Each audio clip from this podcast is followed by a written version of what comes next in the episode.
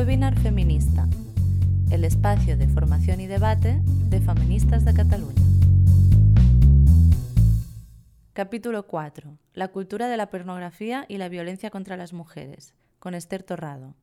Buenas tardes, mm, bienvenidas a este webinar de Feministas de Cataluña. Quería saludar especialmente a aquellas personas que se asoman por primera vez a un acto organizado por Feministas de Cataluña y agradeceros vuestra presencia tras la pantalla, que la sentimos igualmente calurosa. Debo comenzar presentándonos. Feministas de Cataluña es una asociación feminista, radical y abolicionista del género y de todas las formas de violencia y de explotación contra las mujeres y las niñas. Es totalmente independiente de cualquier partido político, pero obviamente es una asociación progresista que busca transformar, transformar el mundo para mejorarlo. No contamos con ningún tipo de subvención pública y nuestro trabajo es altruista y, por supuesto, os invitamos a colaborar. Todas las manos son siempre pocas, dada la magnitud de los desafíos que tenemos todavía por delante. Si os apetece seguir nuestro trabajo, nos podéis encontrar a través de Twitter en arroba feministes-cat, en Instagram feministes.cat y también en el Facebook de Feministas de Cataluña.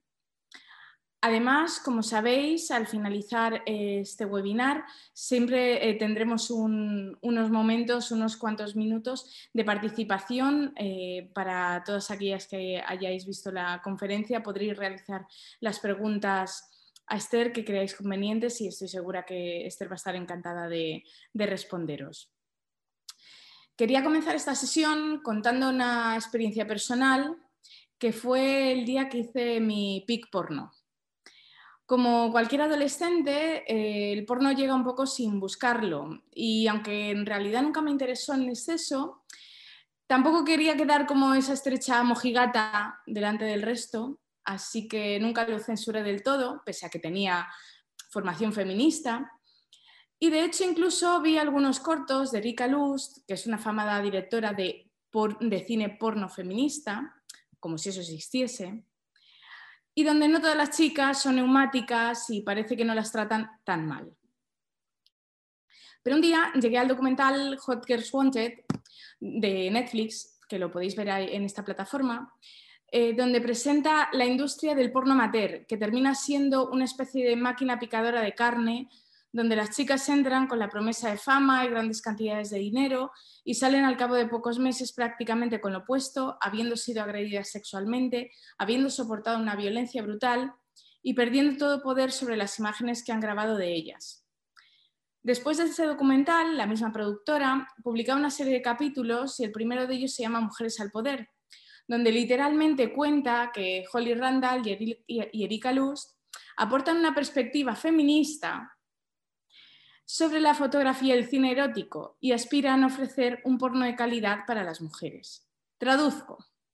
Hemos cogido a dos mujeres guapas, empoderadas, que nos hacen el papel de blanquear una industria millonaria que vende como superliberador un porno de purpurina donde las mujeres no se las trata, parece ser, tan mal.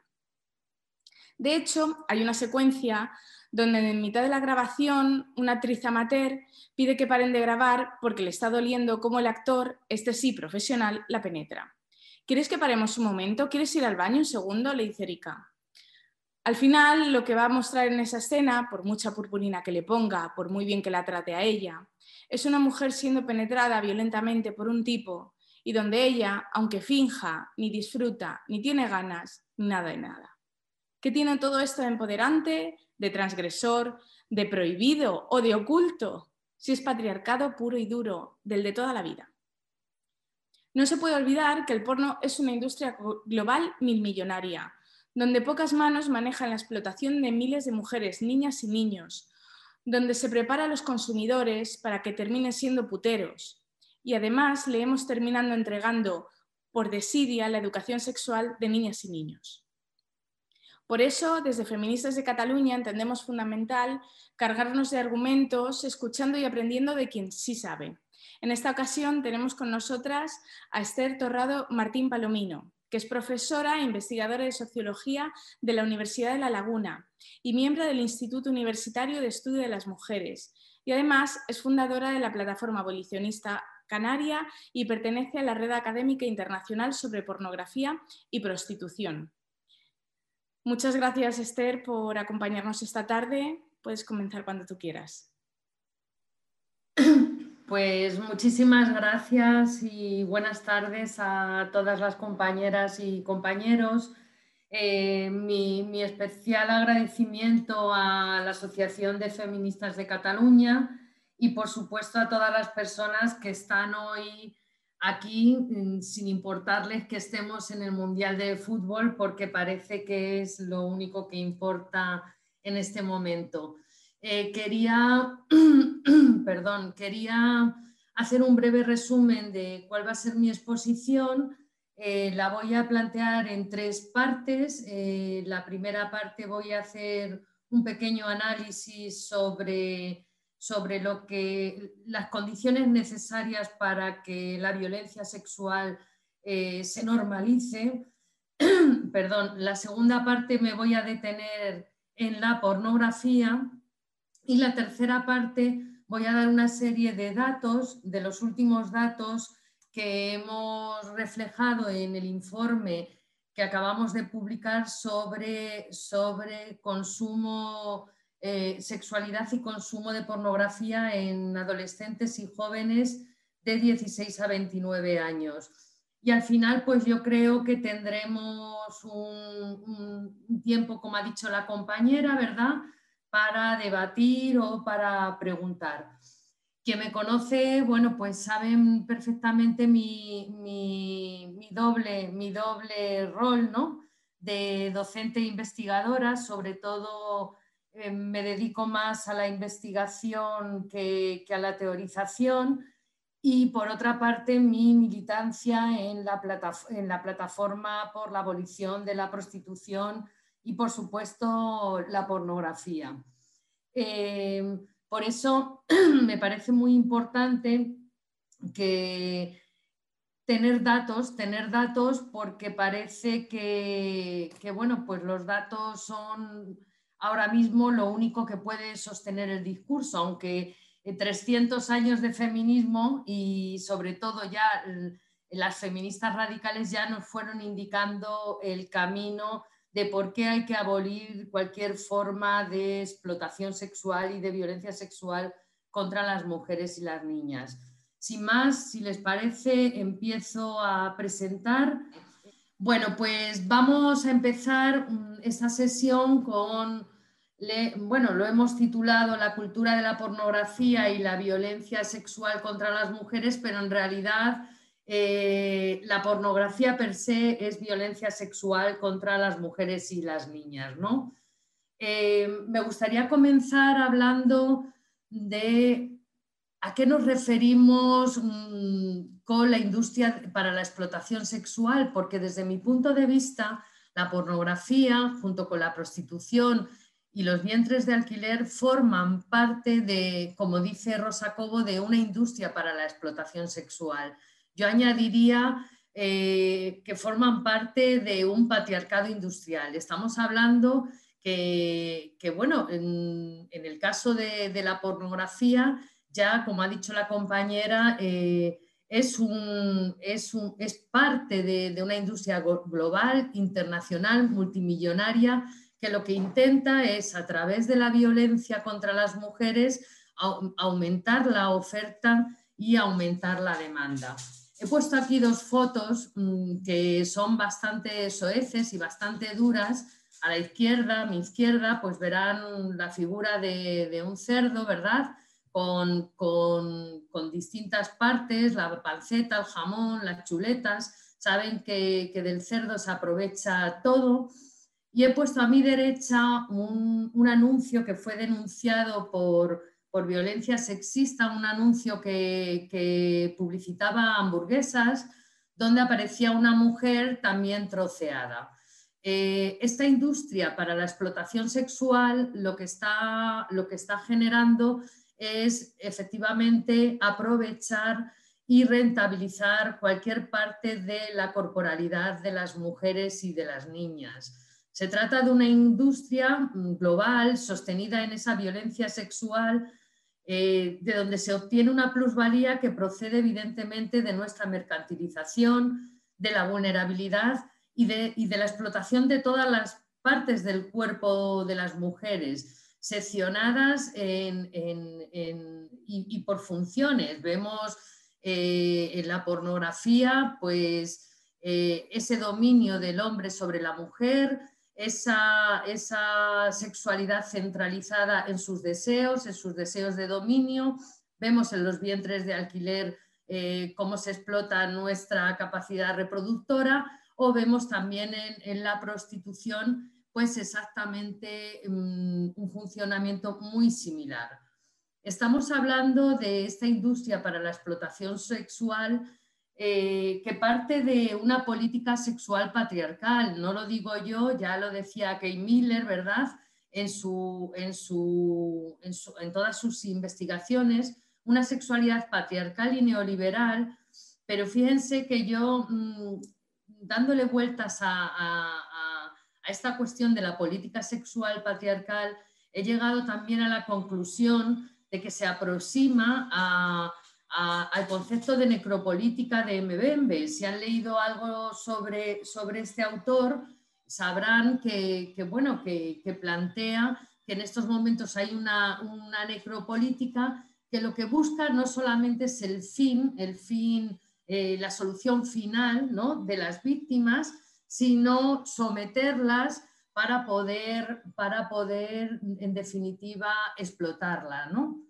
También eh, estamos hablando de una industria que, tiene sofisticados y, estudiados procesos de mercantilización y cosificación.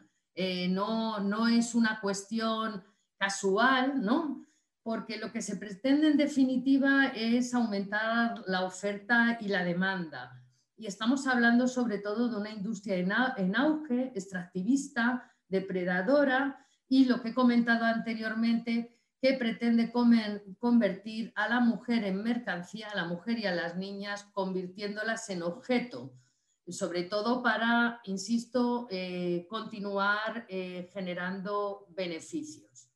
Pero claro, para que esto ocurra, mm, tiene que haber una serie de procesos necesarios, necesarios mm, para que, bueno, pues que se nos pueda mercantilizar y para que se pueda normalizar ese abuso contra las mujeres y, las niñas. Y evidentemente, pues mm, yo lo he dividido en 10 en, diez procesos necesarios, pero estoy convencida con la aportación de todas y todos que podríamos sacar muchos más, ¿no? Pero me voy a quedar con los fundamentales. Bueno, pues se necesita evidentemente un sistema estructurado para sostener esta industria para la explotación sexual.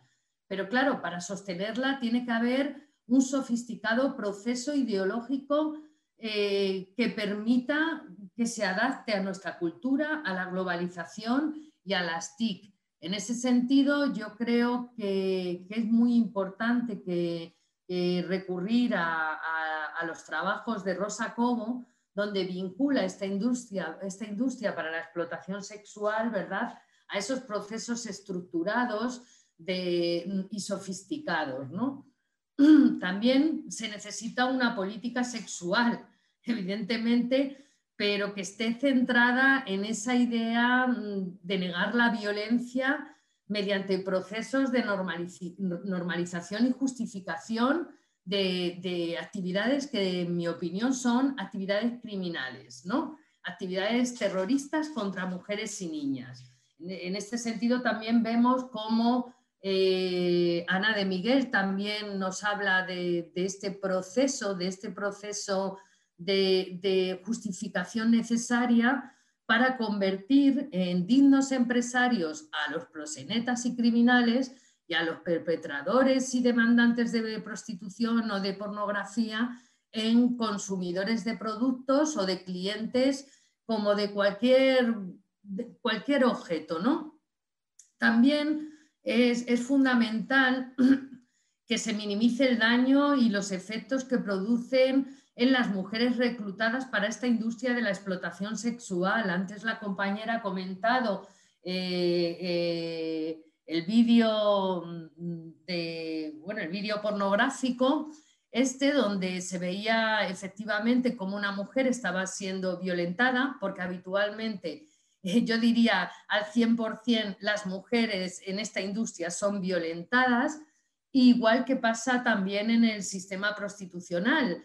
Eh, se minimiza el daño, incluso se manipula los efectos de la actividad y se suele decir que las mujeres cuando son reclutadas para este tipo de actividad, para la industria de la explotación sexual, ya estaban dañadas, pero sin embargo los estudios en este sentido, por ejemplo, los estudios de Carmen Delgado, catedrática de psicología, nos dicen que es todo lo contrario, que las mujeres quedan dañadas tras pasar por esta industria para la explotación sexual. Nos encontramos también con un proceso que es fundamental que es la utilización de estrategias de marketing como corresponde a una, a una sociedad de consumo, ¿verdad? Con un lenguaje moderno, con imágenes atractivas, que no hacen nada más que ocultar las cloacas de estos negocios y para, eh, digamos, limpiar su imagen y aumentar la demanda y reclutar nueva mercancía. Perdón. Y otro elemento también fundamental, eh, bueno, pues es mm, la necesidad de hipersexualizar y cosificar la imagen de, las mujeres. Aquí he puesto bajo los parámetros del porno, la industria de la cirugía, pero fíjense que estamos viendo en estos momentos pues páginas como OnlyFans, TikTok o eh, Reality Show donde esta hipersexualización y cosificación de la imagen de las mujeres es un eje central. Y bueno, pues está sirviendo de modelo, de modelo para negar, para normalizar el uso y abuso de, estas, de este tipo de, de, industria. ¿no? También les he apuntado aquí que Teresa de Lauretis o Sheila Jeffries, bueno, pues han trabajado mucho estas cuestiones voy, voy citando a compañeras que para mí han sido referentes del pasado y del presente, como Carmen Delgado, Pepa Barahona, Ana de Miguel, eh, Luis Ballester, Rosa Cobo, mm, Beatriz Ranea, entre las jóvenes, eh, Mónica Lario, Ana González, porque creo que es fundamental, y, ahora vamos a ver otro, otros cinco elementos, es fundamental que nos apoyemos y que defendamos eh, los resultados científicos en, el análisis de esta industria criminal. Fíjense, otro, otro elemento fundamental, otro elemento fundamental para que mm, esta industria mm, para la explotación sexual se normalice y por ello se normalice el abuso es la utilización de mantras y mitos del pasado. Fíjense, como el de la libre elección, las mujeres están ahí porque lo han elegido, vivimos en una sociedad libre. Eh, la, idea, la idea de la supuesta biología diferencial eh, de hombres y mujeres, ¿verdad? Donde los hombres tienen una, una supuestamente una sexualidad compulsiva y refrenable, y bueno, y las mujeres pues parece que no tenemos sexualidad o la confusión entre sexualidad y violencia sexual, entre la confusión entre el placer y la mercantilización de la sexualidad o, mm, lo que es eh, ocultar que en, este, que en esta industria no existe placer, ni existe sexualidad, ni tan siquiera existe existe sexo, sino lo que existe es dominio y violencia. Otro elemento que también me parece muy importante es la complicidad de los estados prosenetas, de los estados cómplices y de las instituciones públicas que permiten, ya sea por activa o por pasiva, ya sea financiando o eh, callando, actividades que promueven la emergencia de este negocio que se nutre de la desigualdad y, como he dicho antes, de la vulnerabilidad y la violencia contra las mujeres. Voy, sigo hacia adelante. Otro elemento importante es la inocentación y genización de la figura, ya lo he dicho antes, de prosenetas puteros y, criminales de la industria del porno y la inocentación del perpetrador, siempre estigmatizando a la víctima y por lo tanto negando la, reparación en esta industria.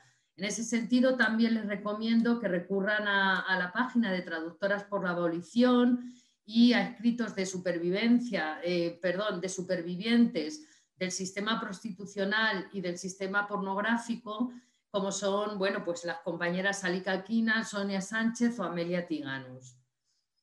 Voy a dedicar también el último, el antepenúltimo punto porque sí me parece muy importante y la última parte de mi intervención lo voy a dedicar a ello. Y porque parte de mi lucha contra este sistema criminal eh, la llevo a cabo a través de la investigación uno de los elementos fundamentales y uno de los procesos fundamentales para normalizar el abuso y para que esta industria de la explotación sexual siga vigente y en aumento es visibilizar las aportaciones científicas y los observatorios de la realidad social donde nos indican que esta industria, ¿verdad? Que esta industria, perdón, va en aumento, lejos de disminuirse en sociedades que aspiran aparentemente a la igualdad y a la democracia va aumentando. Es, fundamental, por tanto, que nos dediquemos a conceptualizar, a investigar, a resaltar y enfatizar los daños que está produciendo esta industria para la explotación sexual a la igualdad y a la democracia. Y por supuesto, no solamente los costes en vida, eh, en las vidas de las mujeres y niñas, sino también los costes sociales que genera esta industria para la explotación sexual y, sin embargo, la plusvalía y los beneficios van, van directamente a esta industria criminal.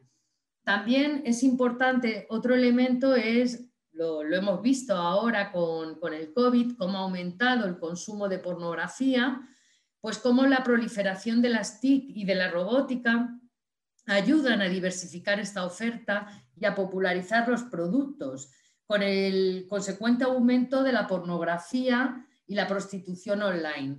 En ese sentido, también les recomiendo eh, los trabajos de Lidia Delicado.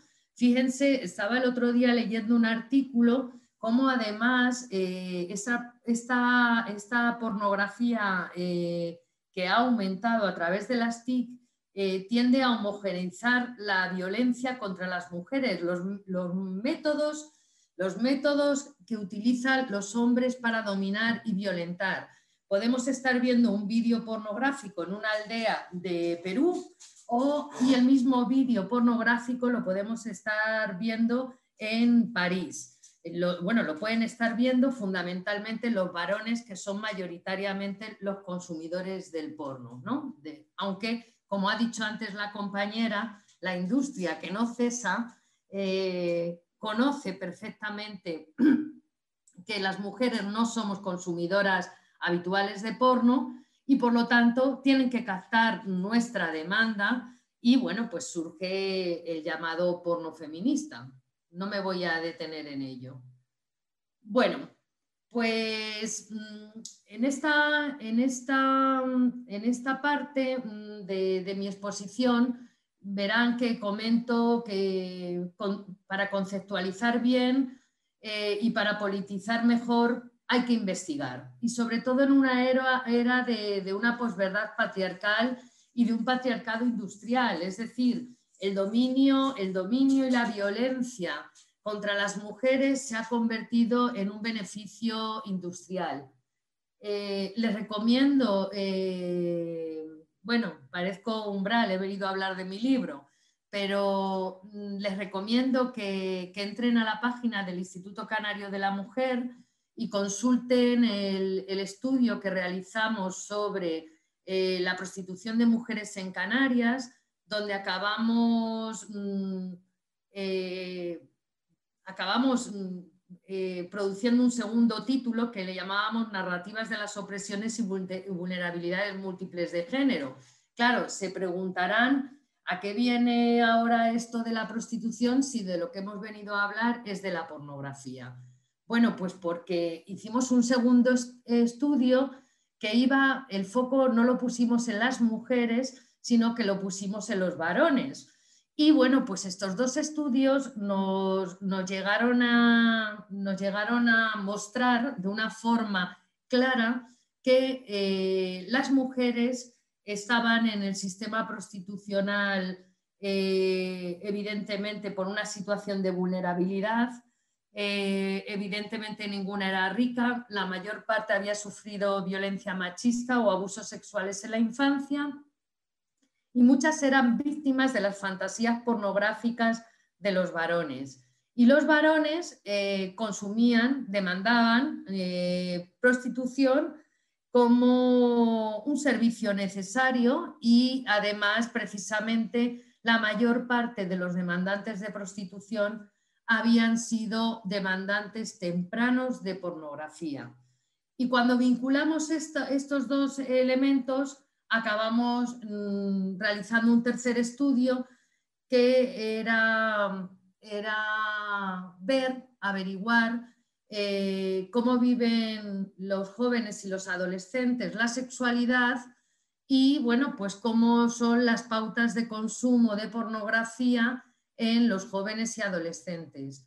Lo seguimos con, una con la misma metodología que siguió el equipo de Luis Ballester de la Universidad de Islas Baleares, porque lo que pretendemos es luego hacer un análisis comparativo entre regiones y ver si realmente lo que aquí existe en nuestro país es una política sexual de la depredación donde, como ha dicho la compañera con anterioridad, las personas jóvenes carecen de educación afectivo-sexual mm, a edades tempranas y su eh, escuela de sexualidad está siendo la pornografía.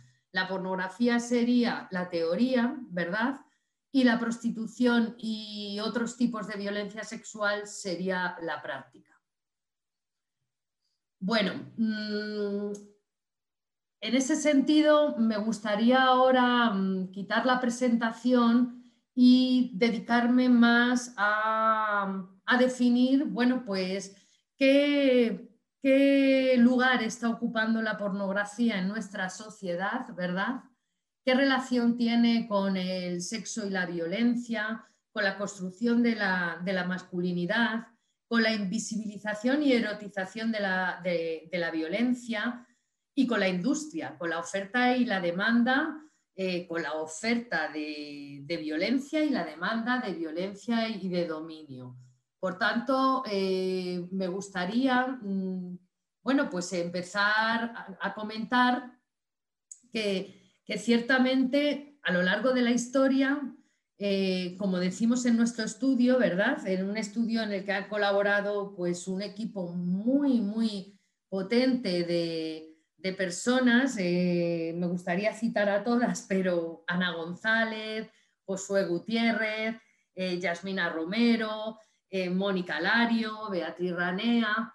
bueno, pues estuvimos teorizando mm, sobre la pornografía y en realidad la pornografía mm, no hay mucho que teorizar porque es per se la, teoría de la violencia sexual.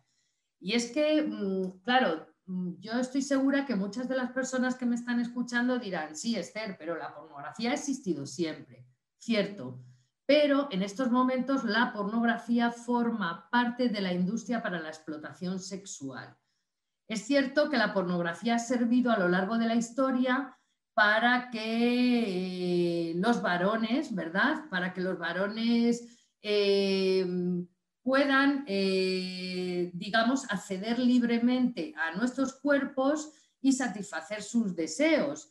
Eh, la pornografía ha servido para, definir una sexualidad masculina y, también para conceptualizar incluso la violencia sexual como, sexo a lo largo de la historia. Incluso, fíjense, mm, en el estudio que hicimos a los varones demandantes de prostitución, eh, incluso a sabiendas, nos comentaban incluso a sabiendas de que lo que estaban viendo era violencia, esa violencia eh, habían aprendido a, erotizarla, a, excitarse con esa violencia. Eh, es cierto, mm, yo me defino como feminista radical, en eso coincido con las compañeras de la asociación y, tenemos que darle las gracias eh, todos los días, ¿verdad? Si no, a todas horas, a las feministas radicales por, conceptualizar eh, la sexualidad como, un terreno fundamental para la reproducción de, la desigualdad de poder entre hombres y mujeres y sobre todo para entender que la sexualidad no es una cosa personal, sino es un asunto político. Y puesto que si consideramos, consideramos que, la mayor parte de las mujeres tenemos, y niñas tenemos una, una gran posibilidad de sufrir la violencia sexual, debemos entender, por tanto, que constituye un mecanismo de control patriarcal y en estos momentos, además, una potente industria que nos mantiene a todas las mujeres en una situación de subordinación. ¿Y por qué digo esto? Pues porque ya verán en los datos que voy a aportar, la mayor parte de los consumidores de prostitución, perdón, de pornografía son varones. Pero claro, mm, la mayor parte de estos varones eh, tienen relaciones eh, sexuales con mujeres. Por lo tanto, muchas de las prácticas que están aprendiendo, de las prácticas violentas, van a intentar eh, imponérnoslas a las mujeres. Y muchas mujeres eh, vamos a sufrir pues esta, esta, esta sexualidad tóxica y violenta eh, a lo largo de nuestra vida. Bueno, pues mm, es cierto que que nuestra sociedad en estos momentos pues justifica, como hemos dicho antes, normaliza y fíjense que lo que ponían en, brete eh, las feministas radicales eh, se está cuestionando ahora bastante porque, claro, ponemos en, también nosotras en un brete eh, la industria, el chiringuito. Pero fíjense que diariamente yo me encuentro con personas que sostienen mantras de que la pornografía no es violencia, no es violencia. Incluso eh, este mantra lo mantienen mujeres que dicen ser feministas. Sin embargo, eh, tenemos a, nuestras antecesoras, a nuestras antecesoras como Maquinón, ¿verdad? Que, expuso que, entre la desigualdad y, la violencia, incluso eh, perdón, que entre la desigualdad y violencia existía una mm, relación estrecha y continua y que muchas formas de violencia eran comprendidas socialmente. En ese sentido, fíjense que en estos momentos la prostitución y la pornografía se comprende eh, por, incluso por personas, a pesar de que es una industria multinacional, incluso personas que se manifiestan anticapitalistas y feministas, niegan que estos negocios internacionales y criminales, bueno, mm, tengan relación con la violencia y la desigualdad. Eh, en ese sentido también, fíjense que, la sexualidad eh, para, esta autora mm, era una construcción genérica donde los varones vivían el sexo eh, muchas veces con violencia contra las mujeres. En nuestro estudio Mm, hemos visto como muchos hombres entienden la sexualidad como el ejercicio de la violencia contra las mujeres. Es lo que les excita. También Kelly, fíjense que también acuñó este concepto, este concepto de, normalización de la violencia sexual. Y Ana de Miguel, cuando hablaba, bueno, tenemos que agradecer a las feministas radicales eh, eh, plantear que el tema de la política sexual y el tema de la violencia sexual contra las mujeres a través, sobre todo, de la prostitución y de la pornografía. Pero también fíjense que Ana de Miguel hace un análisis sobre la mal llamada revolución sexual de los años 60 y 70, donde en realidad esa supuesta libertad sexual lo que dio es vía libre al porno y a los privilegios masculinos y patriarcales. Eh, en realidad, mm, esta supuesta libertad sexual lo que ha dado derecho es al libre acceso de los hombres a los cuerpos de las mujeres. Y ahora bien, las que denunciamos esta, esta, este, esta libre acceso, ¿no? Eh, nos llaman, bueno, pues ya lo saben, eh, antirrevolucionarias, que no somos transgresoras, no somos modernas, somos puritanas, pero sin embargo las feministas radicales señalaron que esta supuesta revolución industrial tuvo consecuencias muy negativas para las mujeres que arrastramos hasta el día de hoy. Hasta el día de, hoy, hasta tal punto que las mujeres hemos pasado a no poder decir sí, ¿verdad? Sí a la sexualidad, ahora a no poder decir no, porque en palabras de Duworkin, eh, si, dices, si dices no, es que no te gusta el coito, eh, eres una frívola, en fin, eres una reprimida sexual. En este marco, la pornografía ha sido utilizada por los varones como un método de presión para que las mujeres consintamos realizar prácticas que no deseamos realizar y ellos sí. Además, mm, todas las feministas que nos declaramos antipornografía, eh, afirmamos que, que, además de ser una industria que nos explota, es además una industria que habla de ellos, hecha para ellos y refleja lo que para ellos es la sexualidad, mm, eh, no lo que para nosotros es la sexualidad. Eh, no sé si se me está oyendo, creo que sí, ¿verdad?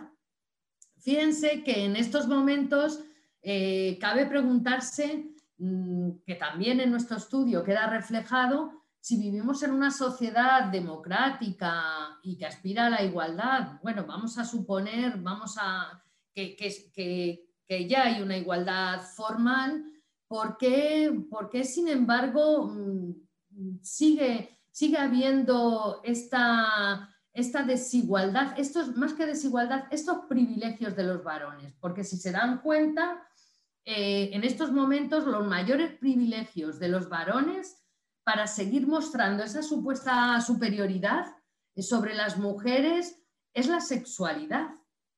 Porque además eh, esa supuesta sexualidad, eh, perdón, esa supuesta superioridad eh, sobre las mujeres a través de la sexualidad tiene unas funciones muy claras. Y no solamente es satisfacer los deseos sexuales de esa supuesta sexualidad compulsiva y irrefrenable, que además es falso, porque además es un tema, es una construcción social y además es una cuestión educativa sino que además mm, tiene la función de mostrar ese dominio esa superioridad mm, con respecto a las mujeres. En ese sentido, yo afirmaría que la pornografía y la prostitución son los espacios por excelencia donde los varones siguen definiendo lo que es sexual o lo que es sexo, ¿no?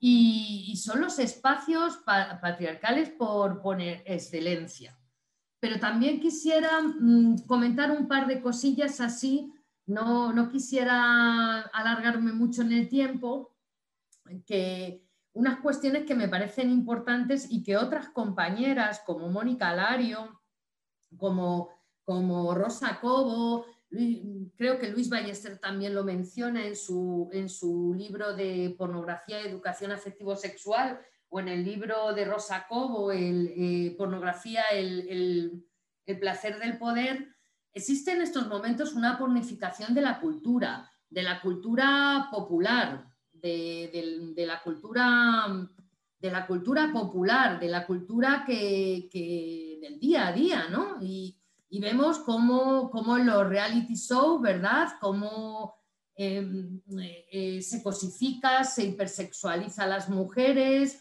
estamos viéndolo permanentemente, permanentemente y además mm, en estos momentos se normaliza y se justifica, como he dicho con anterioridad, y bueno, pues ya no, no, no hay como ningún tipo de pudor eh, en el hecho de afirmar que consumimos pornografía, incluso no hay ningún tipo de pudor en convertirnos a las mujeres en, no solamente víctimas de los efectos del consumo pornográfico de los varones, sino doblemente víctimas al ser a su vez, al querer que seamos también consumidoras de pornografía. Bueno, voy a, seguir compartiendo la pantalla y ahora voy a pasar un poco a dar algunos datos porque es fundamental y yo desde aquí les quiero animar cuando constituimos la red, la red internacional eh, de estudios eh, sobre pornografía y prostitución, la red académica, eh, la constituimos con la idea fundamental de aunar esfuerzos y de mm, ofrecer datos, argumentos en esta lucha sin cuartel contra una industria criminal. Y nos parece que en este sentido nos hacen falta muchas manos, muchas cabezas, muchas investigaciones, mucha teorización. Aquí no sobra nadie, falta mucha gente para poder argumentar, aunque yo creo que ya está suficientemente argumentado, pero recuerden que en el principio de mi exposición les comentaba que la mayor parte de las científicas que nos dedicamos a poner sobre el tapete eh, esta, la denuncia de esta industria criminal, pues somos cuestionadas, nuestros estudios no se valoran lo suficiente, no se difunden. Si fuera otra cuestión, pues seguramente ya estaríamos en, todos los rankings, ¿no? Bueno, voy a comentar algunos datos que ustedes ya verán que mm, eh, seguramente eh, todo esto que yo estoy contándole a ustedes mm, ya lo saben, pero yo creo que además es importante que lo demostremos con una metodología científica. Este estudio hicimos una encuesta a 2.460 niños y niñas y tiene unas importantes coincidencias mm, con el estudio que hizo el equipo de Ballester de la Universidad de Islas Baleares y utilizamos la misma metodología, además. Fíjense que, que 7 de cada 10 menores de 18 años de los jóvenes y las jóvenes que, que encuestamos habían recibido educación afectivo-sexual, pero fíjense que la educación afectivo-sexual la entienden como una charla, como una acción puntual, en realidad yo no, lo veo así, pero bueno, siete de cada diez decían que sí. Seis de cada diez mayores de 18 años declaraban no haberla recibido, no haberla recibido. Un 52% del total de menores jóvenes y adolescentes en la actualidad se encuentran resolviendo sus dudas sobre sexualidad a través de Internet. Estamos hablando que más de uno que uno de cada dos mm, personas jóvenes resuelven sus dudas sobre sexualidad en Internet. Ustedes, las personas que me están escuchando, ya saben lo que está circulando por Internet, ¿no? No hace falta que yo me dedique ahora aquí a explicarlo. El 29% de las mujeres han consumido pornografía frente al 70% de los hombres. Ustedes dirán, bueno, también las mujeres están consumiendo pornografía, pero vamos a ver las motivaciones de por qué consumen pornografía las mujeres jóvenes y adolescentes y por qué lo hacen los hombres. Bueno, pues los chicos suelen ver más pornografía para su disfrute personal, es decir, para masturbarse y excitarse sexualmente, y las chicas manifestaban por curiosidad y búsqueda de información. Seis de cada diez chicos ven pornografía semanal y tres de cada diez chicas. Por lo tanto, hay un consumo diferencial por cuestión de sexo evidente, evidente. Y con respecto al consumo de pornografía en el último mes, porque medíamos la frecuencia del consumo, siete de cada diez chicos menores de 18 años han visto pornografía en el último mes y un 71% de los chicos menores de 18 años han visto pornografía frente a un 22% de las chicas menores de 18 años. El 50% de los jóvenes entre 16 y 29 años han visto pornografía en el último mes, lo que supone que 5 de cada 10 jóvenes la han visto. Pero tenemos un problema. Houston tenemos un problema y el problema que tenemos es que, mm, claro, mm, tienen colgado el estudio, es, de acceso libre, público y gratuito para que ustedes lo lean, lo critiquen o lo mejoren.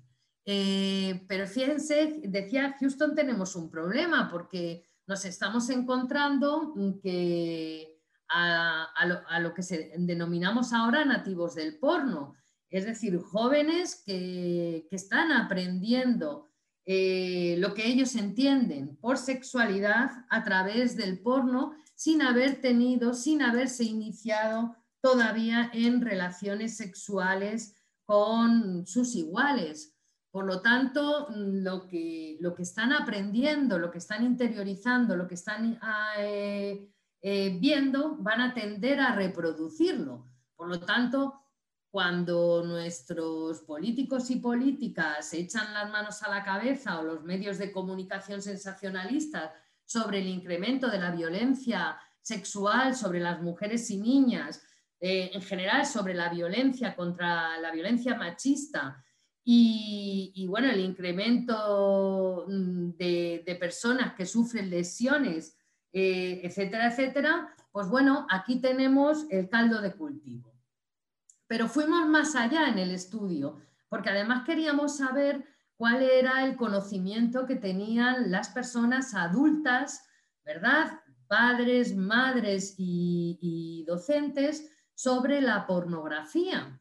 Y nos encontramos que resulta que también hay que crear una escuela, una escuela de educación afectivo-sexual, pero no solamente para prevenir los embarazos no deseados, las enfermedades de transmisión sexual, sino para dotar a las nuevas generaciones, a las personas jóvenes, de mecanismos suficientes para diferenciar lo que es sexualidad de lo que es violencia.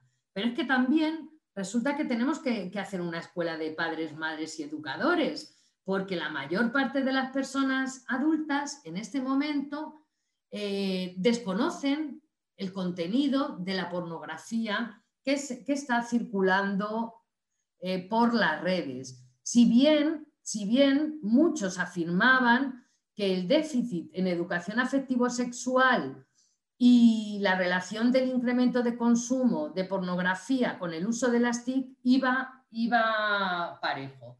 Eh, también en, estos grupos de discusión con padres, madres y, docentes, eh, había una relación estrecha entre la vinculación del consumo de pornografía en edades tempranas con la violencia machista y la cosificación e hipersexualización de las mujeres, incluso con el consumo prostitucional temprano y afirmaban que existe una necesidad de incrementar la formación e información afectivo-sexual a jóvenes, adolescentes y personas adultas. Y yo me pregunto, si estos estudios ya están sobre la mesa, si lo que estamos diciendo es lo que ya sabemos todas y todos, eh, no solamente en nuestro país, sino en el resto del mundo, ¿a qué están esperando? ¿Por qué siguen generando una factoría de agresores sexuales? Bueno, pues, pues nada, eh, como conclusiones, mm, vemos que, hay un aumento de, los nativos del porno, ya he comentado antes, jóvenes que se inician en la pornografía antes de sus primeras relaciones sexuales. No les voy a invitar a que, a que, a que entren en páginas pornográficas, no les voy a dar ese gusto, pero si alguien está investigando, podrá mm, digamos, podrá estar de acuerdo conmigo la pornografía cada vez es más violenta. La pornografía incluso no hace falta buscarla, te encuentra en la red.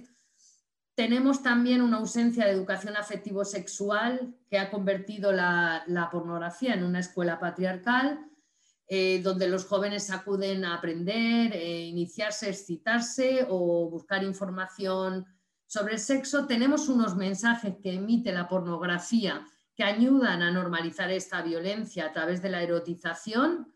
Eh, son vídeos que contribuyen a, la masturbación masculina mayoritariamente con imágenes violentas y de dominios y evidentemente existe una diferencia en el consumo entre mujeres y hombres. Eh, las mujeres tras visibilizar la pornografía abandonan su, su consumo y si lo siguen visualizando lo hacen en pareja. Esto podríamos ver por qué esto sería para otro día, ¿no? Y la mayoría acceden a pornografía a través de dispositivos móviles. Fíjense que, que la media en la que un niño o una niña adquieren su primer móvil en, España, voy a hablar en Canarias en concreto, es alrededor de los nueve años. Muchos de ellos y ellas cuando hacen la primera comunión. Si entendemos que el consumo mayoritario es a través de los móviles, pues blanco y en botella. La mayoría de los jóvenes y adolescentes consumen pornografía, ya están consumiendo pornografía cuando tienen 12 años. Y, bueno, les estamos dando no una educación afectivo-sexual, sino charlas, acciones y sobre todo, pues que educación afectivo-sexual no es poner un, preservativo a un pepino, eh, va mucho más allá y hay que contemplar la erradicación contra la violencia sexual hacia mujeres y niñas y por supuesto, y por supuesto que esto sea una política de Estado, no puede ser, no puede ser eh, una demanda que, es lícita y además estamos en lo cierto del feminismo radical. Esto tiene que ser una política de Estado. Yo me pregunto que si no lo está siendo, será porque el Estado tiene cierta complicidad con eh, un negocio que, una industria para la explotación sexual que beneficia a unos pocos y perjudica a la mayoría de las mujeres y las niñas del mundo. Bueno, te agradecemos muchísimo la charla, ha sido súper, súper interesante. Tenemos un montón de preguntas de, de, las compañeras y asistentes del webinar, así que si te parece bien, procedo a leerte algunas de ellas, ¿vale? Em, comenzamos con Paula, que, em, nos pregunta, dice que su pregunta está relacionada con la prostitución, que vive en Alemania y allí la prostitución está legalizada, es un trabajo y ha tenido muchísimas discusiones con personas de allí que lo defienden, como principal argumento utilizan además que la prostitución nunca se va a acabar y que eh, siendo legal las mujeres tienen derechos, entre comillas ante cualquier irregularidad. Es decir, que siendo legal es mejor a que sea ilegal. La verdad es que sea legal no se soluciona nada. Las mujeres siguen siendo violentadas. me gustaría saber cómo puedo debatir más este argumento o cuál es la solución efectiva para abolir la prostitución, ya que la legalidad no es una solución para mí, y cómo responder a este tipo de comentarios. Uf, pues complejo, y más si vives en Alemania, aunque le diría a la compañera que vive en Alemania, que me ha dicho un pajarito que se está cuestionando ya la, eh, propia, la propia legalidad de la medida tomada por, por, ese Estado, porque han visto que lejos de mejorar las condiciones de las mujeres, lo que ha aumentado son las redes de trata con fines de explotación sexual pero, además que la, legalización o regulación de la prostitución en Alemania no solamente ha tenido efectos sobre los reclutamientos de mujeres y niñas en situación de vulnerabilidad, sino que ha tenido efectos sobre las mujeres que no están en el sistema prostitucional, en forma de aumento e incremento de la violencia. Mm, a mí me sorprende cuando hay mujeres que defienden eh, es verdad que yo creo que el estigma tiene que cambiar de lugar, el estigma hay que trasladarlo de ellas a ellos. Eh, ellos son los perpetradores, ellos son los que han creado este problema y por tanto los que tienen que solucionarlo y dar un paso hacia adelante. Ellos me refiero a los varones, porque la mayor parte de la demanda prostitucional viene de parte de los varones, incluso la demanda homosexual, pero yo realmente eh, creo que tenemos dos observatorios muy buenos en este momento. Antes no los teníamos, pero ahora sí. Tenemos Suecia, que si bien no ha conseguido el paraíso para las mujeres en situación de prostitución, evidentemente ha disminuido las redes de trata, que eso es un indicador, y ha disminuido la violencia. Y sobre todo, a mí me parece que los últimos estudios que han publicado el Estado sueco, eh, sobre consumo prostitucional en población joven, ya la juventud considera que consumir prostitución o demandar prostitución es ilícito. Es verdad que hay eh, hombres que se han educado en, esa en, ese modelo de masculinidad tóxica, violenta y patriarcal. Mm, y por tanto es difícil que, cambien y, hay que tomar medidas punitivas, pero sí que es, las medidas de Suecia han tenido mucho impacto sobre las nuevas generaciones. Argumentos, te recomiendo que, contactes con, la página de Traductoras por la Abolición, que están haciendo un trabajo maravilloso de traducir todos los artículos en, varios idiomas, eh, incluido el alemán, inglés, italiano, francés. Y te recomiendo además que, que, te pongas en contacto con todas las plataformas abolicionistas que hay ahora aquí en nuestro país, que tenemos argumentario para rato. Y datos, no solo los argumentos vienen de los datos. Desde luego que sí. Nos cuentan también y nos preguntan que si existe alguna relación biológica por el cual el hombre o el joven consume más pornografía que las mujeres. Eso es lo que nos hicieron creer. Vamos a ver. Eh, a mí me gusta mucho recurrir a, las expertas, a las maestras, y yo creo que ya eh, los estudios mm, sexológicos, los estudios sobre sexología, con perspectiva, ¿verdad? Con, enfoque, con enfoque feminista, nos dicen que esa supuesta sexualidad compulsiva e irrefrenable es falsa. Eh, la sexualidad eh, se, puede, el deseo y, la sexualidad se puede construir y deconstruir. Fíjense que hace unos siglos enseñar un tobillo era un motivo de excitación sexual y ahora no lo es. Por tanto, por tanto eh, falso, porque además entender que los hombres tienen una sexualidad compulsiva y refrenable es justificar que puedan acceder eh, o bien eh, pagando, ¿verdad? O bien por la fuerza, o bien pagando. es decir, que el hecho es que, que tengan siempre libre acceso a nuestros cuerpos. Y no, nadie es convertir su deseo de, de dominio y de acceso a nuestros cuerpos en un derecho fundamental. Y no es así. O sea, nadie, nadie se muere por no tener sexo un día, eh, o dos, o una semana, o un mes. Eh, esa construcción de la sexualidad es una construcción patriarcal que nos han intentado vender y hay que desmontarla, y hay que desmontarla absolutamente. Tenemos aquí también un comentario muy interesante de una compañera uruguaya. Nos da las buenas tardes, nos cuenta que es de Montevideo, que actualmente está realizando su tesis de grado en trabajo social sobre pornografía y foros de valores prostituyentes en Uruguay y las representaciones que se muestran en páginas pornográficas es exactamente igual a lo que estos varones relatan en sus encuentros con estas mujeres en situación de prostitución hacen y pretenden hacer exactamente lo que la pornografía expone. Dice que en este caso uruguayo eh, las mujeres en situación de prostitución son violentadas en torno, eh, en un entorno directamente a lo que la pornografía muestra en sus diversos contenidos. La verdad es que tiene toda la razón. Pues sí, sí. Bueno, yo además de socióloga soy trabajadora social y yo empecé eh, atendiendo a mujeres. Mm, luego ya tiré por la investigación y por la docencia, pero mi primera experiencia con la realidad social fue atendiendo a mujeres. Eh, evidentemente, fíjense, les voy a poner un ejemplo.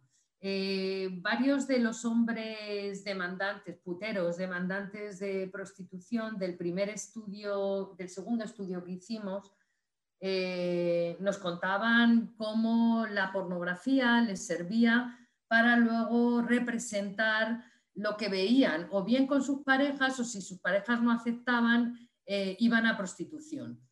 Pero tuvimos el caso, mm, también escuchamos a las mujeres que estaban en situación de prostitución, que fueron reclutadas, y, uno de los casos muy, muy interesante eh, de una mujer que nos contaba que todos los viernes llegaba un putero con el uniforme de, su niña pequeña de un colegio privado y buscaba a una mujer en prostitución que tuviera una imagen aniñada, eh, delgada, y bueno, pues la ponía el traje de colegiala y cometía todos los abusos posibles con ella.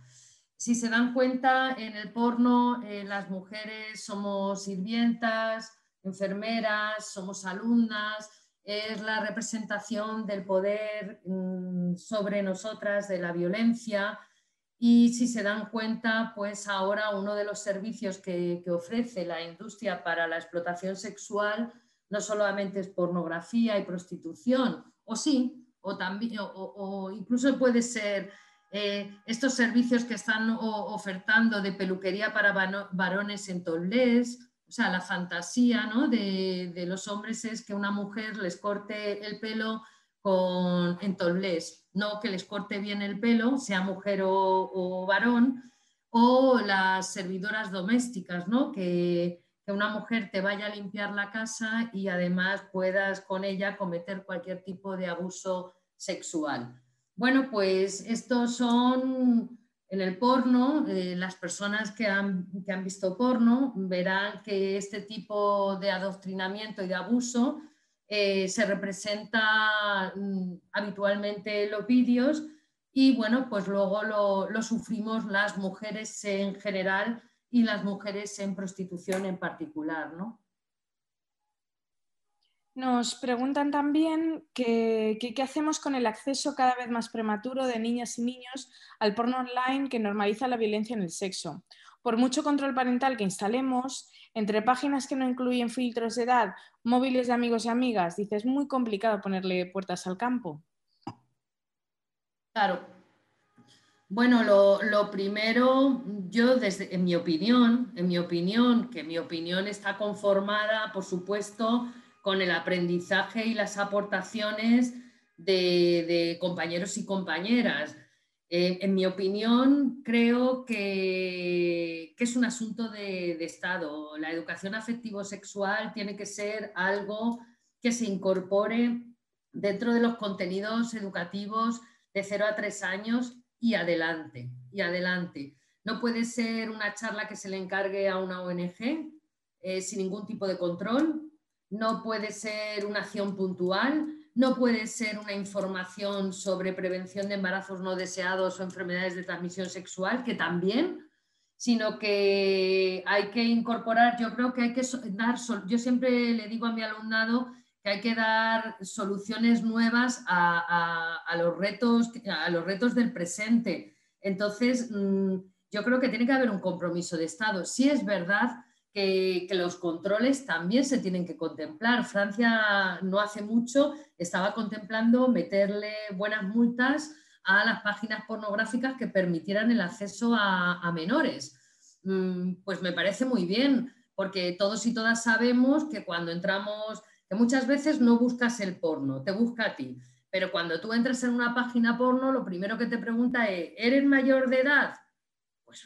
A ver, pues con el clic, le dices al clic y punto. Y, cualquier menor podría entrar. Pero es que además controlar los contenidos. Hace poco una página que no pienso nombrar porque no me da la gana, no le voy a hacer publicidad, eh, fue, multada o por precisamente compartir vídeos caseros donde aparecían agresiones a menores. Entonces, estos son cuestiones de Estado, esto no, no puede ser no puede ser. Eh, eh, estamos viendo cómo en programas, en, horario punta de audiencia, programas que ve mucha población, se está haciendo apología, por ejemplo, de, digamos, haciéndole publicidad a OnlyFans, OnlyFans y otro tipo de plataformas que se llevan un beneficio de más del 20% y que lo que están dando es una imagen hipersexualizada y cosificada de las mujeres. Pero además,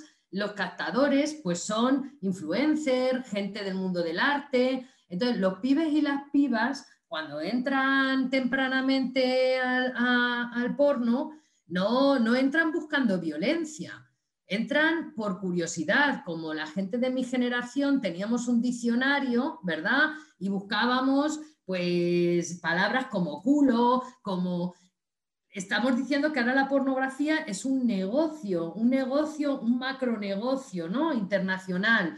Y bueno, pues, pues eh, eh, además muy violento. eh, capta a los pibes, los pibes y las pibas. Los chicos y chicas entran por curiosidad, para excitarse, pero aprenden a excitarse con la violencia. Entonces yo creo que, está muy claro, yo creo que, es que está muy claro la diferencia entre lo que es la sexualidad de lo que es la violencia. Y es que todavía hay gente que lo cuestiona, ¿no? Todavía hay gente que piensa que a las mujeres nos gusta excitarnos con la idea de que nos violan, ¿verdad? Mm, o que nos gusta que nos asfixien o nos tiren del pelo o que nos penetren eh, por la boca, por la vagina y por el ano eh, tres y más hombres, que nos eyaculen en la cara un grupo de varones. Mm, todavía hay gente que piensa que eso eh, no es violencia. Totalmente.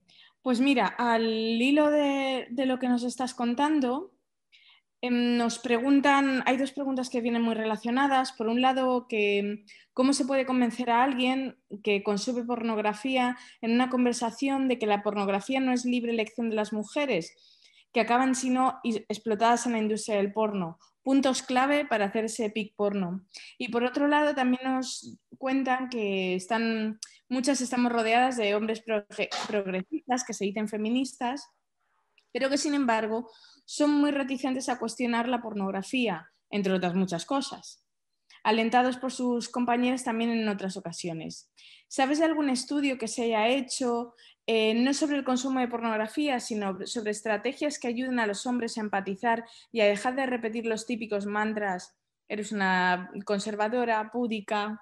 A ver, mm, quiero ser políticamente correcta con esto. Mm, a ver, mm, yo creo que, que educar, a, educar a los adultos eh, es muy complicado, ¿no? Eh, cambiar conductas aprendidas durante años es muy complicado. Pero sí que es cierto que en el estudio que hicimos sobre puteros hay una minoría de hombres consumidores de pornografía y prostitución que han abandonado el consumo. ¿Cuándo han abandonado ese consumo? Cuando han establecido el vínculo de la empatía con las mujeres.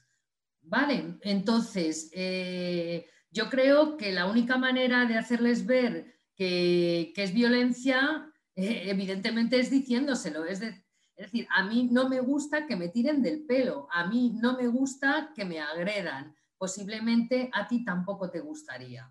Es decir, porque son prácticas que, que entienden que son normales y que nosotros tenemos que entender como aceptables, ¿no? Y si nos rebelamos contra ellas, lo que les comentaba que, que, argumentaban nuestras, nuestras amigas y compañeras y maestras del feminismo radical de los 60 y los 70, cuando denunciaban esa falsa libertad sexual, las llamaban puritanas, mojigatas. Bueno, mira, que nos llamen lo que quieran, pero por lo menos que intentemos no aceptar más violencia, pero desde luego yo creo que la posibilidad de que un hombre abandone el consumo prostitucional y el consumo pornográfico, eh, solo hay dos vías. Y voy a, ser, voy a intentar no ser muy bruta. Una, la de la ley, es decir, usted no tiene derecho a agredir a ninguna mujer ni a ninguna niña, es decir, multa, multa, multa y con lo que consigamos de esas multas invertirlo en las víctimas, en su reparación, porque desde luego son víctimas y si no se las reconoce como víctimas difícilmente se, va a reparar el daño. Y otra es la educación, pero no, no, la educación en el, sentido, en el sentido de dar charlas en los coles, sino de incorporar seriamente la educación afectivo-sexual, pero también el Estado tiene que comprometerse en esta lucha. Claro, porque el Estado no se compromete, pues, pues, bueno, pues que realmente los estados actualmente son los estados del prosenetismo. Es decir, ¿por qué no se ha abolido la prostitución en España a pesar de que en el 2003 se inició ese debate y estamos ya prácticamente, o sea, 20 años después, seguimos en las mismas, incluso Incluso se financian organizaciones que hacen apología de la prostitución, ¿no? O sea, increíble, con dinero público. También nos, nos preguntan que sabemos por el informe del Hospital Clínic de Barcelona que aumentan cada vez más las lesiones compatibles con prácticas violentas eh, vistas en la prostitución los fines de semana entre chicas jóvenes en urgencias. ¿Tenemos algún estudio o seguimiento a nivel estatal?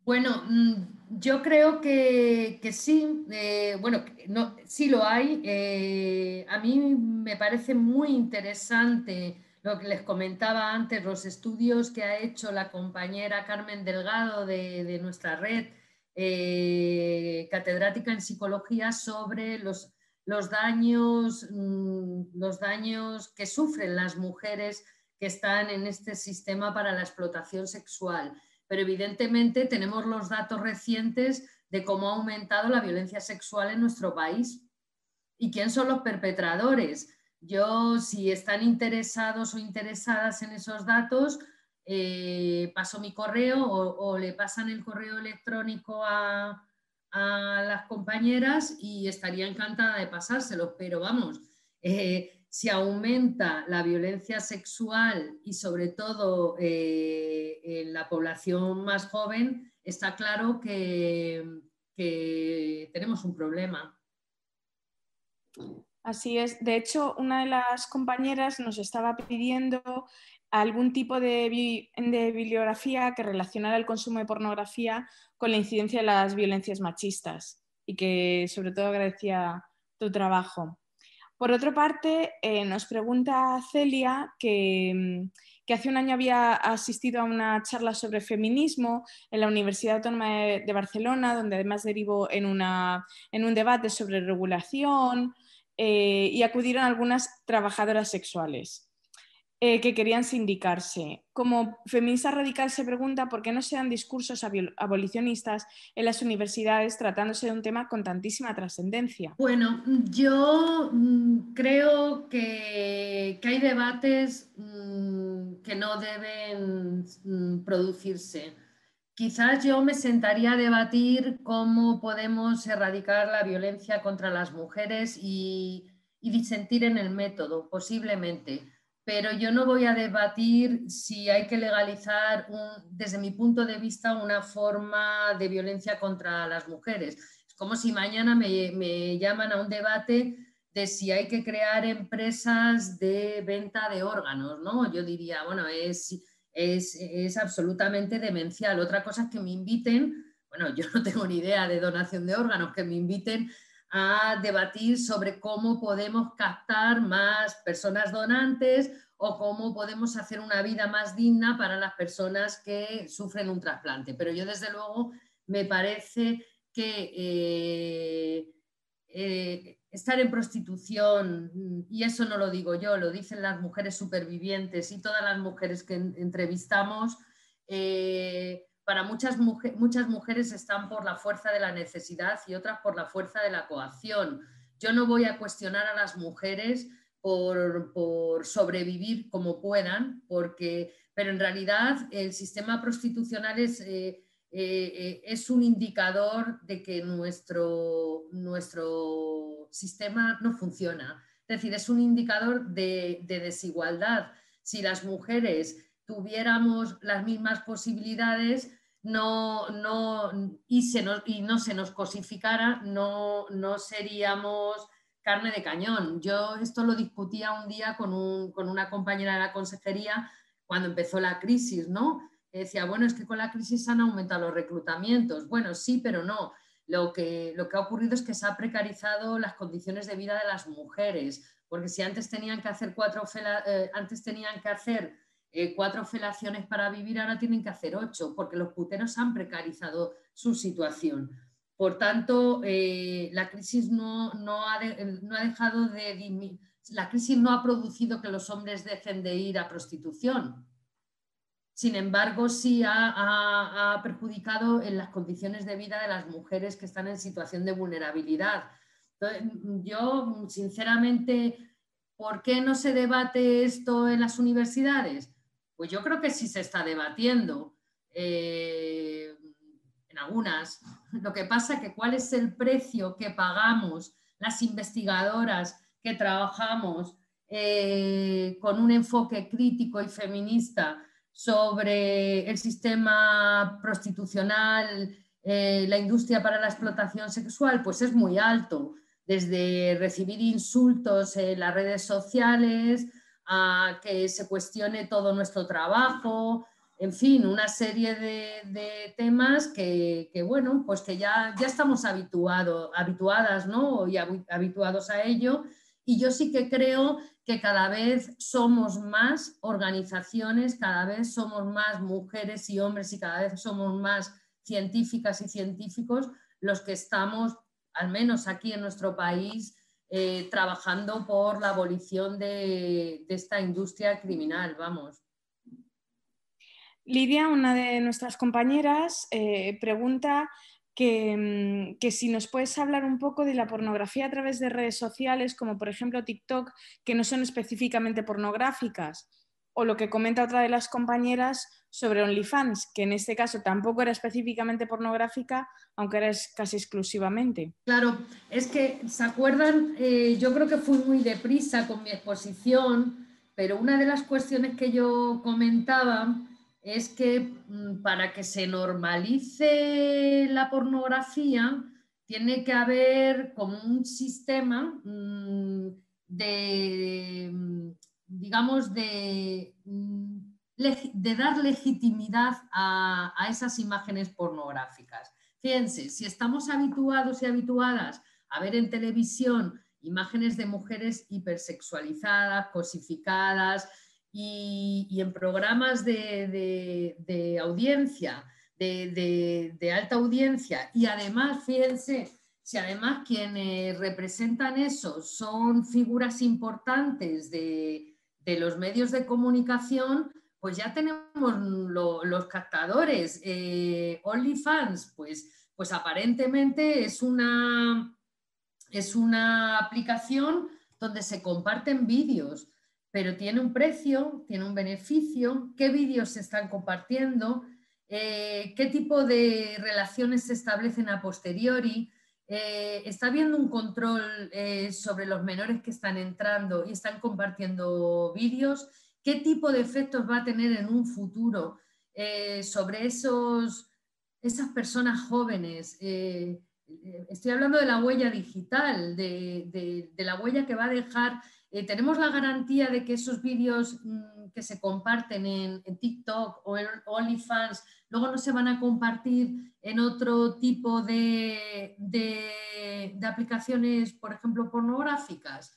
Em, bueno, mm, pero es que, es que estamos viendo cómo, figuras de la cultura, del arte y, en, estos programas están diciendo, yo estoy en OnlyFans y me va genial, me va del 10.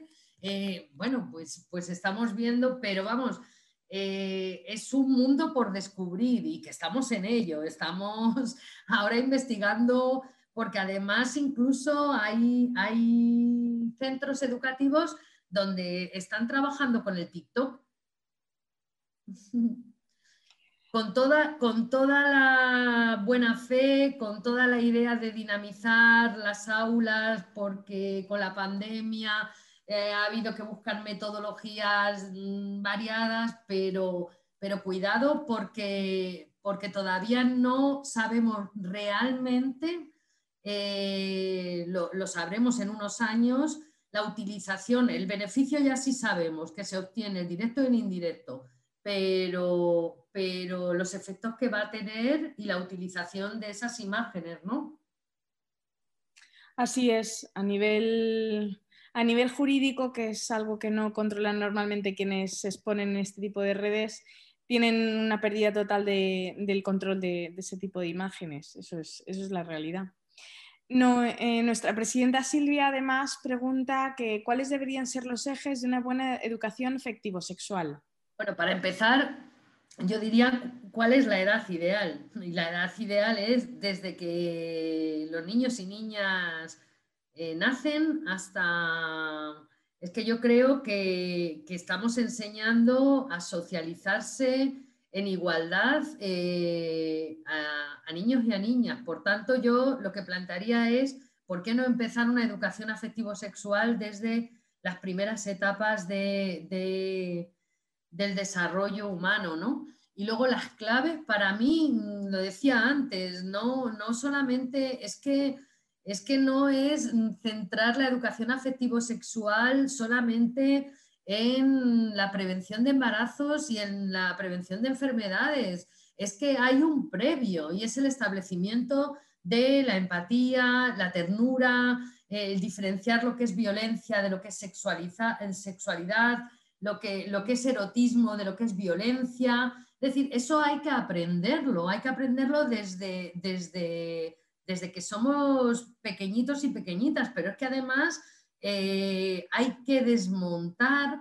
esa sexualidad falocrática, esa, educación eh, sexual centrada en, el modelo, en modelo masculino tradicional y patriarcal.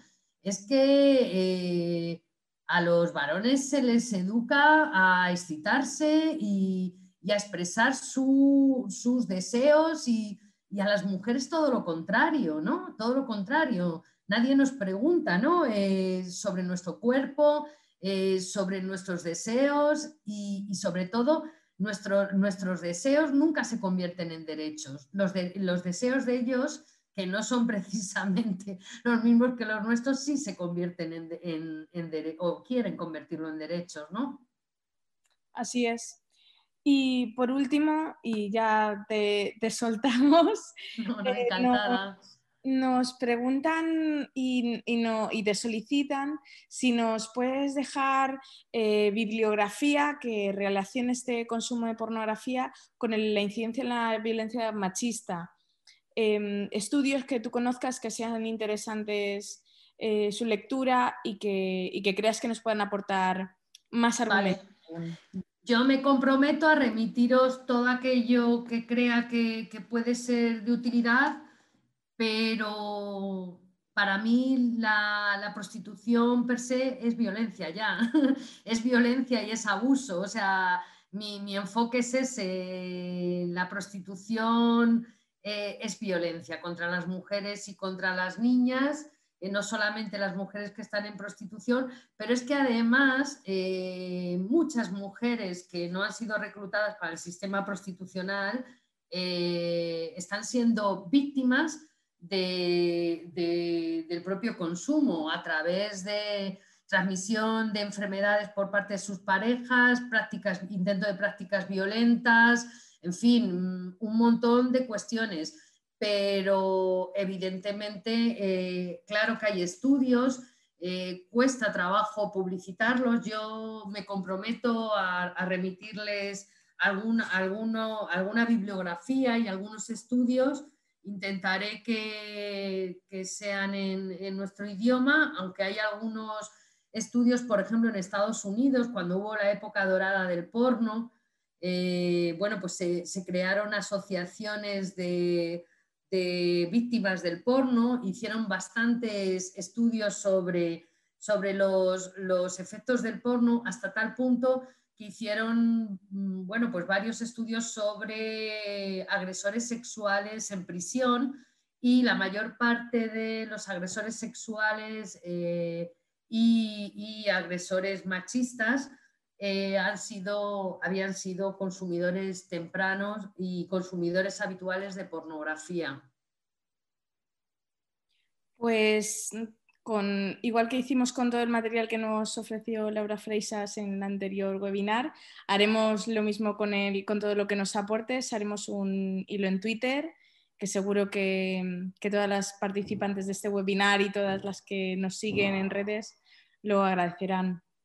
Te agradecemos muchísimo este, esta hora y media que nos has brindado, toda la información que nos has ofrecido y, que, y a todas las participantes, muchísimas gracias y nos vemos a la próxima. Pues nada, muchísimas gracias a todas. Se me olvidó meterme un poquillo con nuestros eh, compañeros varones de izquierdas. Eh, se me olvidó decir que en este, en este campo eh, la, ultraderecha, la derecha, la izquierda y el centro los varones están unidos, en el prostíbulo no existen ideologías, eh, no, son, no, son, rivales en el fútbol, eh, no son enemigos, son la fratría y todos unidos para violentar a las mujeres. Mm, resulta bastante, bastante, desde mi punto de vista, bastante paradigmático que hombres que, luchan contra el capitalismo mm, feroz defiendan una industria como esta que no, no extrae plusvalía de cualquier cosa, sino que extrae plusvalía de la vulnerabilidad y de nuestros cuerpos, ¿no? Así es. Pero bueno, recurramos a aquellos hombres decentes e igualitarios, que a verlos hay, ¿verdad? Y que se conviertan en aliados nuestros en esta lucha, ¿no? Desde luego. Pues muchísimas gracias, Esther. De verdad, ha sido interesantísimo, ha sido un auténtico lujo tenerte con nosotras esta tarde. Muchísimas gracias a todas las que nos habéis estado viendo a lo largo de todo el territorio nacional e internacional, que nos hace siempre mucha ilusión teneros al otro lado de la pantalla. Y con suerte nos desvirtualizaremos pronto, si nos dejan, pero mientras tanto seguiremos aquí aprendiendo. Muchas gracias a todas, muchas gracias Esther. Gracias.